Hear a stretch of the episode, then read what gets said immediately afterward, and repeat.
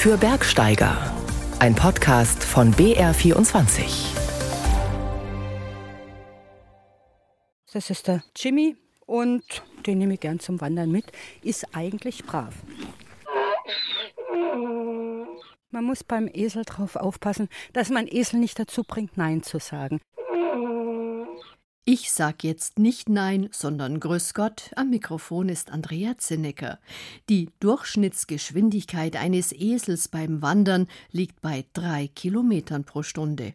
Ob Jesus auf seinem Palmesel schneller unterwegs war, ist nicht bekannt. Sie sollten heute jedenfalls möglichst schnell aufstehen, um nicht zum Palmesel zu werden. Das ist bekanntlich ja der letzte in der Familie oder im Freundeskreis, der am Palmsonntag aus den Federn kommt. Aber nicht nur die Palmesel, auch die Wetterfrösche wissen, Palmen im Klee, Ostern im Schnee oder umgekehrt. Beides ist derzeit möglich, würde ich sagen. Was, wo, wie geht am Berg zwischen Winter und Frühling jetzt in den Osterferien? Dazu gibt es gleich ein paar Tipps. Und wir schaukeln in der fränkischen Schweiz. Da wurde die sogenannte Bikeschaukel mit der goldenen Pedale ausgezeichnet. Vorne rum ums Eck, kleiner Gang und dann links auf den gepflasterten Weg. Los geht's! Okay. Die Kinder könnten sogar zwei Runden fahren in der Zeit, wo die Erwachsenen eine Runde laufen. Und die Idee ist natürlich wirklich, dass die Kinder die Motivation haben, nach draußen zu gehen und sich einfach mit den Fahrrädern zu bewegen. Ihre grauen Zellen müssen sie dann beim Aprilbergrätsel bewegen und sich dabei nicht verschaukeln lassen. Das Wetter ähnelt zuweilen auch einem Aprilscherz. Die Ferien haben begonnen, Ostern steht vor der Tür und der Frühling, der ist durchaus da, aber nicht am Berg. Dort herrschen zum Teil noch winterliche Bedingungen, viele Hütten sind noch geschlossen. Wer sich jetzt aufmacht ins Gebirge, der sollte Mütze, Handschuhe und Thermoskanne nicht vergessen. Was schon gut geht und was noch nicht und auf was man achten sollte, das hat Barbara Weiß recherchiert.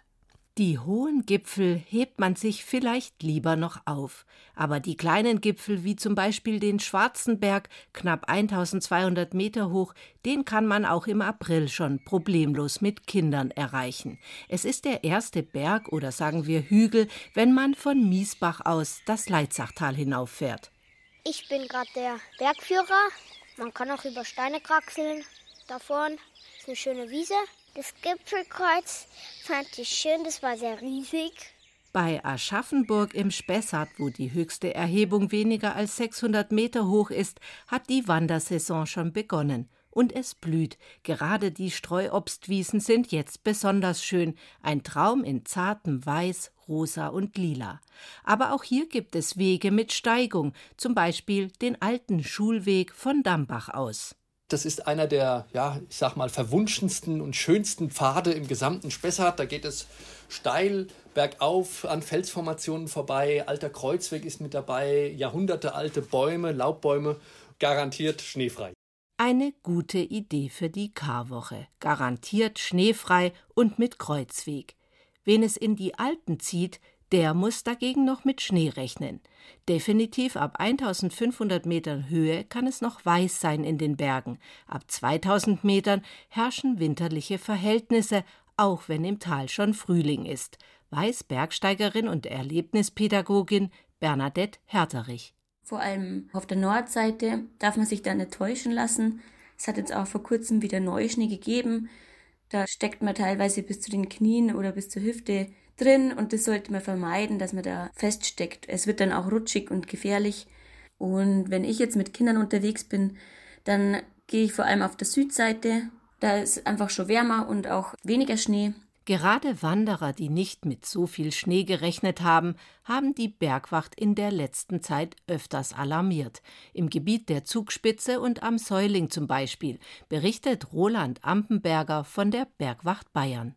Wir hatten in den vergangenen Wochen mehrmalig Einsätze, wo Menschen im Schnee festgesteckt sind, nicht mehr weiterkamen und in Bergnot gerieten. Teils hat es dazu geführt, dass sie in recht prekärer Lage waren, weil zum Teil auch Spuren gefolgt wurden, die dann letztendlich nicht der Weg waren, sondern in Steilgelände geführt haben. Die Bergwacht will niemanden abhalten oder abschrecken, in die Berge zu gehen. Ganz im Gegenteil, auch wenn es regnet und ekliges Aprilwetter herrscht, frische Luft tut immer gut. Nur sollte man halt, wenn man unsicher ist, lieber auch mal umkehren oder einen Alternativplan in der Tasche haben. Aus steilen Flanken oberhalb des Weges können außerdem nach wie vor Lawinen abgehen. Die Tage sind zudem noch relativ kurz und die Temperaturen fallen schnell, wenn die Sonne weg ist. Bergführer Stefan Winter vom Deutschen Alpenverein rät: In den Rucksack zum Wandern gehören vor allem nächste Woche ein Wind- und ein Nässeschutz mit entsprechenden Jacken und vielleicht auch Überhosen. Ich empfehle persönlich auch einen Schirm, der vor dem ein oder anderen Schauer schützen kann, vor allem wenn man in Talnähe wandert. Aufgrund der niederen Temperaturen nach wie vor Mütze, Handschuh, feste, stabile Schuhe. Und wer im Gebirge unterwegs ist, sollte sich Gamaschen anziehen, die über den Schuh und den Hosenabschluss ragen, denn dort wird man noch auf Schnee stoßen. Schnee heißt auch immer Rutschgefahr. Auch einzelne Eisplatten gibt es noch. Es taut nur langsam. Zum Beispiel rund um die Briner Hütte im Chiemgau liegt immer noch Schnee. Hüttenwirt Sebastian. Ja, jetzt gerade hatten wir hier gestern schönen Schneesturm, jetzt kommt die Sonne durch, die Schneeflocken tanzen noch. Meine Prognose ist, dass der aber schnell wieder wegschmilzt. Das heißt, eisig wird es eher nicht, sondern eher matschig, bis das wieder weggeschmolzen ist. Du kannst mal auf unsere Internetseite schauen, da kannst du nämlich über die Webcam dann auch immer sehen, wie gerade so die Schneelage hier ist. Der Blick ins Internet lohnt sich generell. Dort kann man sich nicht nur über die Wetter- und Schneelage informieren, sondern auch darüber, ob eine Hütte offen ist. Bei Sebastian auf der Briner Hütte gibt es schon schöne heiße Suppe für die nassen Wanderer. Viele Hütten haben aber noch zu, gerade im Hochgebirge. Und jetzt in den Naturpark Fränkische Schweiz Frankenjura. Dort gibt es eine Bikeschaukel. Hinter dieser Bezeichnung verbirgt sich ein neues Radwegenetz. Der Name Bikeschaukel Fränkische Schweiz ist angelehnt an den Begriff der Skischaukel, bei der man an unterschiedlichen Orten starten kann. An der Bikeschaukel sind 18 fränkische Gemeinden beteiligt. Das Projekt erhielt kürzlich die Auszeichnung Goldene Pedale. Die Jury des ADFC Bayern lobt besonders die kindgerechten Strecken und die Wissensvermittlung rund um den Erlebnisraumwald. Uli Nikola hat eine Familie beim Radeln begleitet. Vorne rum ums Eck, kleiner Gang und dann links auf den gepflasterten Weg. Los geht's! Okay.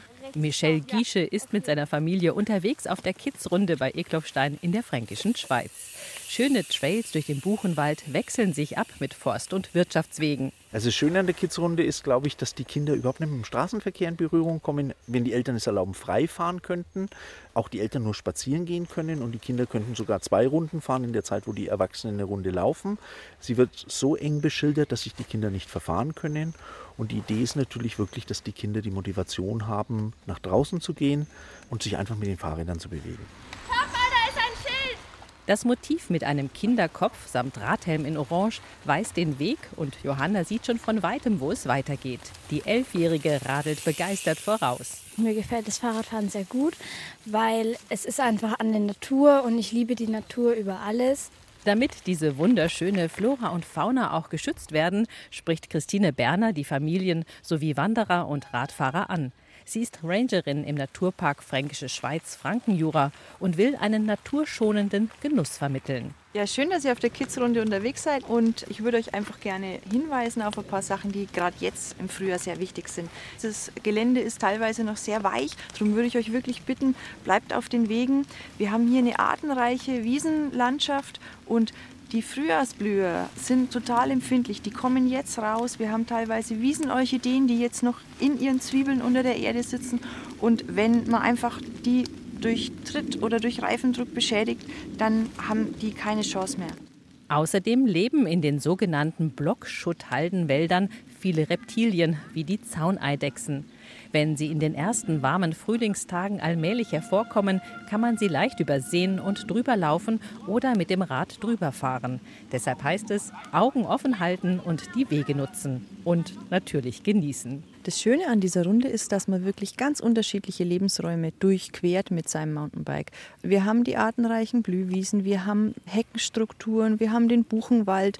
Also das gibt so viel her, diese Runde. Das macht total Spaß zu jeder Jahreszeit. Also das Schöne ist tatsächlich, dass sie erstens mal nicht so anspruchsvoll ist, aber die Kinder trotzdem begeistert und dabei einfach ein Auge für die Natur kriegen. Auf der acht Kilometer langen Kids-Runde gelingt das sehr gut. Das findet nicht nur Michel Giesche, der das Konzept Bikeschaukel Fränkische Schweiz angestoßen hat, sondern auch der neunjährige Christoph. Er radelt bei jedem Wetter gerne mit. Also mir gefällt halt eben, dass man sich austoben kann, draußen an der frischen Luft ist und nicht immer nur drinnen sein muss. Es geht über Stock und Stein und ein bisschen Gefühl fürs Mountainbiken brauchen die Kinder schon. Carola Gasteiger gibt ihrem Sohn Tipps. War es jetzt zu langsam, ne? Also das ist eigentlich die schönste Outdoor-Beschäftigung, die es gibt. Dieses draußen in der Natur, dieses, diese schmalen Wege, wo man ganz für sich alleine ist. Und wir sind als Familie eigentlich immer unterwegs. Die Pilotstrecke und Grundlage für die neu ausgeschilderte Kids-Runde ist eigentlich schon 2011 entstanden. Damals hat Ralf Kunzmann, Bürgermeister von Gräfenberg, zwei Mountainbike-Strecken ausschildern lassen, unter anderem den Gräfenberger Ritterritt mit 13 Kilometern und 200 Höhenmetern gut zu bewältigen ist es ja nicht so, dass man jetzt die hochanspruchsvollen Gebirgestrecken anbieten möchte, sondern es soll für jedermann was dabei sein. Letzten Endes führt es durch malerische Wälder und Hügel und es ist ganz, ganz abwechslungsreich. Also man kann eben Flora und Fauna genießen. Das Konzept der Bikeschaukel hat eine Auszeichnung vom ADFC Bayern bekommen. Die goldene Pedale, eine Art Radel-Oscar. Angelehnt an den Begriff der Skischaukel kann man mit den Öffis über vier verschiedene Bahnhöfe an- und abreisen. Ebermannstadt, Gräfenberg, Pegnitz und Neuhaus an der Pegnitz, sagt Projektmanager Michael Breitenfelder. Radfahren boomt. In den letzten Jahren sind immer mehr Radfahrer in die Region gekommen und so haben wir eben auch diese Idee der Bikeschaukel als Lenkungskonzept verstanden, um ein gutes Miteinander von verschiedenen Nutzergruppen in der Region zu ermöglichen. Die Kletterer, die Wanderer, die da sind und eben die Radfahrer jetzt auch. So ist ein schönes Angebot unterschiedlicher Radrunden entstanden, mit klangvollen Namen wie beispielsweise Eklofsteiner Bärenrunde und Hildpolz Höhenflug. Am Ende der Kidsrunde ist der neunjährige Christoph richtig außer Atem, aber glücklich. Ja, bin ich. Hast du richtig Gas gegeben? Ja, habe ich. Macht Spaß. Ja, viel Spaß. Alle Touren der sogenannten Bikeschaukel sind unter der gleichnamigen Internetseite zu finden, samt Verlinkung zur Komoot Collection. Infos finden Sie auch bei uns unter BR24 Oberfranken im Web oder in der App. Wissen Sie, wo sich der Schwabenhimmel befindet? Ganz hinten im Kleinwalsertal rund um die Schwarzwasserhütte, bekannt als Schneeloch. Die Gipfel dort sind ideales Skigelände und auch jetzt sind noch Skitouren möglich. Schon vor über 100 Jahren wurde von der Skiabteilung der Sektion Schwaben in Stuttgart eine Skihütte errichtet, eben die Schwarzwasserhütte. Inzwischen wurde die Hütte mehrfach umgebaut und renoviert, aber im Grunde ist alles beim Alten geblieben. Auch im Schwarzwassertal, denn eine heftig umstrittene Schwebebahn über das Tal hinweg wurde nicht gebaut. Und so hat auch Georg Bayerle die Natur noch ganz authentisch erlebt. Ein Geheimtipp ist das Schwarzwassertal bei Tourengehern wirklich nicht, eher das Gegenteil. Ich bin der Jan, wohne in München, komme aber nicht aus Bayern, aus Münster, NRW. Aber ich bin eigentlich schon seit Kindesbeinen immer in Bergen gewesen und so. Ich habe mit einem Kumpel in Oberstdorf übernachtet und gestern waren wir auf der Piste Skifahren und heute im schönen Wetter wollten wir eine kleine Tour machen und haben uns was rausgesucht. Also ich war noch nie hier, natürlich gut was los, aber das war zu erwarten. Sehr super, weil man hat hier in dem Tal halt auch nicht so ne, irgendwie unten dran noch die Straße mit den Autos und so weiter, sondern es ist halt irgendwie schöne Idylle. Ein paar hundert Leute sind es sicherlich an schönen Wochenendtagen, die in Wanderstiefeln mit Schlitten, Schneeschuhen oder Skiern den langen Weg, gut zwei Stunden zur Schwarzwasserhütte aufsteigen. Aber spätestens in der Melköde verläuft es sich und die atemberaubende Schönheit der Natur bekommt die Oberhand. Die Melköde ist ein traumhaftes Landschaftsbild, es ist eine tiefe Wiese und mit dem Schnee und dem jetzigen Frost gibt es natürlich wunderschöne glitzernde Sonneneindrücke. Ist natürlich genial. In dieser Melköde verfließen viele Bäche. Der Schnee verwandelt natürlich auch alles in eine glattere, schönere Oberfläche. Mit abgerundeten Formen schlängeln sich die Furchen der Bäche durch eine derart feine weiße Ebene, dass sie unberührbar erscheint. Vom Forstweg oberhalb schaut diese im Sommer sumpfige Fläche aus wie eine Wüstenlandschaft aus der Luft. Und dann machen wir auch links und rechts unserer Aufstiegsspur Beobachtungen, die den 17-jährigen Kilian faszinieren. Aber man sieht natürlich sehr viel von der Natur und den auch den wilden Tieren, die über Nacht ihr Unwesen getrieben haben. Aber wir haben zum einen gesehen, wie vermutlich in einer Nacht ein Fuchs einen Hasen gejagt hat und auch ein Bissen bekommen hat. Wahrscheinlich hat er den Hasen aber nicht erlegen können. Man hat natürlich ein wildes Gerangel an Fußspuren gesehen und auch ein Rüschelfell, deswegen wissen wir, dass der Fuchs ein Bissen hatte. Natürlich hoffen wir, dass der Hase halbwegs ungeschoren aus der Sache rausgekommen ist. Auf einer weiten, freien Fläche, umgeben von Bergen, thront sie dann, die Schwarzwasserhütte in dunklem Holz mit rotem Dach. Auf der Südseite genießen Tourenausflügler die Sonne und ihr ockergelbes Kaltgetränk. Die Stimmung ist entspannt oder ausgelassen wie bei einer Frauenblasen aus dem Allgäu. Wir haben ja bloß gelästert. Wir haben ja bloß gelästert über alle Touristen. Mit Jonas Müller, dem Sohn der Hüttenwirte, plaudern sie über das bunte Volk, das hier oben ankommt. Es ist so, dass es nie langweilig wird, hätte ich gesagt. Also wirklich vom Fußkranken bis zum Profisportler ist alles dabei. es ist ein super Ausgangspunkt für sämtliche Touren in der Umgebung eigentlich. Es ist gut zum Erreichen, also man kommt ja auch zu Fuß leicht drauf. Die Freiheit der Berge. Jedes Tierchen findet hier sein Pläsierchen, könnte man sagen. Weil der Forstweg gebahnt ist, kommen alle irgendwie herauf. Und sofern sie ehrgeiziger sind, haben sie dann die Qual der Wahl. Auch die Allgäuerinnen mit ultraleichtem Rennmaterial sind auf ihre Kosten gekommen. Mit Pommes Ski darauf, genau. ja, aber manche größere Runde hinter uns. Das ist jetzt nur der Absacker noch. Das knapp 2000 Meter hohe Steinmandel erreichen dann auch wir in einer Stunde über der Hütte. Vom Gipfel aus sieht man überraschend viel, weil er sehr allein steht. Der hohe Ifen, der ja direkt nebendran steht, aber auch Berge weiter weg. Ja, man sieht natürlich ganz weit hinten drin die Zugspitze. Und davor sieht man zum Beispiel auch das Mädel der Gabele. Da kann man dann den Bodensee schon erahnen durch den vielen Nebel. Der Höhepunkt für Kilian wird dann die Abfahrt in schmelzigem Firn. Der 17-Jährige steht mit seiner Begeisterung fürs Skitourengehen für die Haltung vieler in der jungen Generation.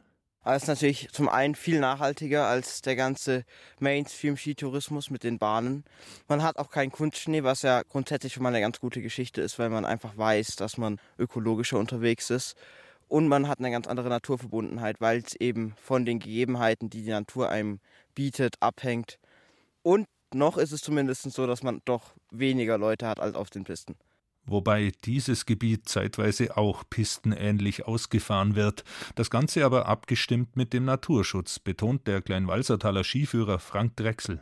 Es will natürlich jeder, wenn er auf den Weg geht, sein eigenes Ding irgendwo durchziehen, sucht sich natürlich dementsprechend irgendwo Freiräume, wo noch keine Spur drin ist, aber eben durch die Lenkung bringt man das schon ein bisschen in bestimmte Bahnen und es wird auch äh, toleriert und akzeptiert. Das Wild braucht auch seine Ruhe und das finde ich eigentlich ganz gut so.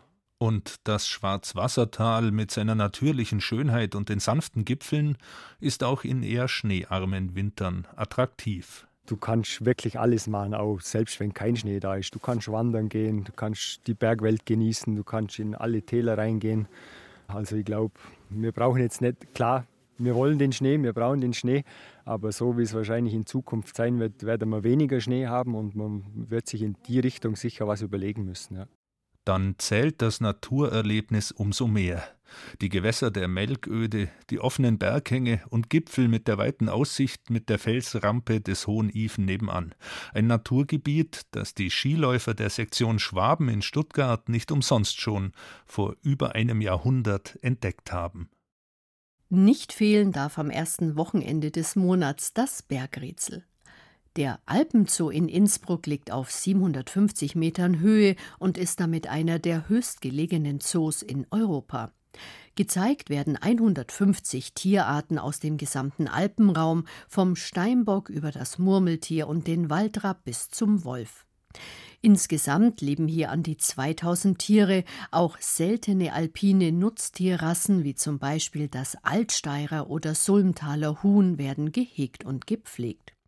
Und jetzt ist eine neue, sehr spezielle Spezies dazugekommen, Mehr darüber hat uns Zoodirektor André Stadler am Telefon verraten.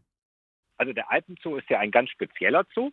Wir zeigen ja die Tiere der Alpen in den Alpen und die Tierart heißt wissenschaftlich beschrieben Gallus gallus conatus. Also wir reden wirklich von einer sehr speziellen Art, die wirklich die Steilheit der Berge braucht.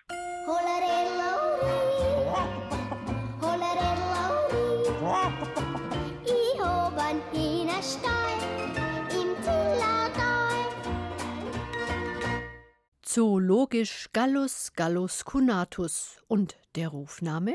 Namen haben die Tierpfleger noch nicht gegeben, weil die eben noch so ganz frisch eigentlich sind. Das ist eigentlich noch top secret und ihr seid die Ersten, die es wirklich erfahren.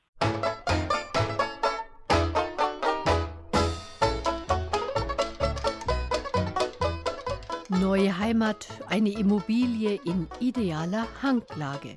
Also der Alpenzoo hat ja 100 Höhenmeter und deswegen sind wir eigentlich der ideale Ort, diese Tierart auch zeigen zu können. Wie aber sieht der natürliche alpine Lebensraum aus? Der Lebensraum der muss unglaublich steil sein und vor allem müssen es freistehende Berge sein, weil die Tiere immer nur in einer Richtung um den Berg herumgehen. Das heißt im Uhrzeigersinn oder gegen den Uhrzeigersinn.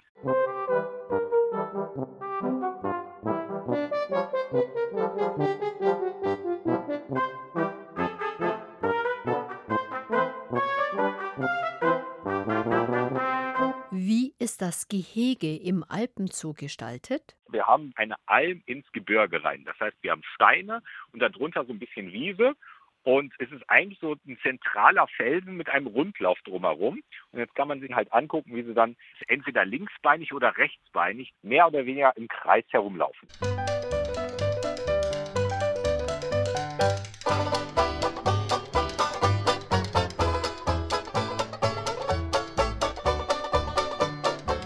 Was verschnabuliert Gallus gallus cunatus? Es werden vor allem Wurzeln, Knospen und Beeren angeboten und bis jetzt fressen sie auch ganz gut. Im Gelege flach statt Weicheier. Na, die Eier sind praktisch so wie die Lummen, die wir von den Hochseefelsen kennen. Also Lummen sind ja Vögel auf dem Meer und die haben eigentlich die gleiche Form, dass eben eine Eiseite so ein bisschen abgeflacht ist. Wenn man an sowas Steilem brütet, wird das Ei ja sonst runterkullern. Und das muss man ja verhindern als Vogel und bauen nicht sonst Nestchen oder sowas, sondern die legen das Ei in den Fels.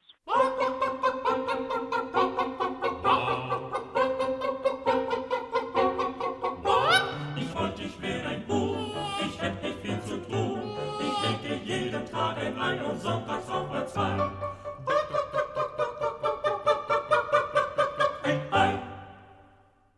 Gallus gallus cunatus, wenn Sie wissen, um welche Tierart es sich handelt, die seit kurzem als Neuzugang den Alpenzoo Innsbruck bereichert, dann schicken Sie Ihre Lösung bitte an den Bayerischen Rundfunk, Bergsteigerredaktion 81011 München oder als Mail an bergsteiger.br.de.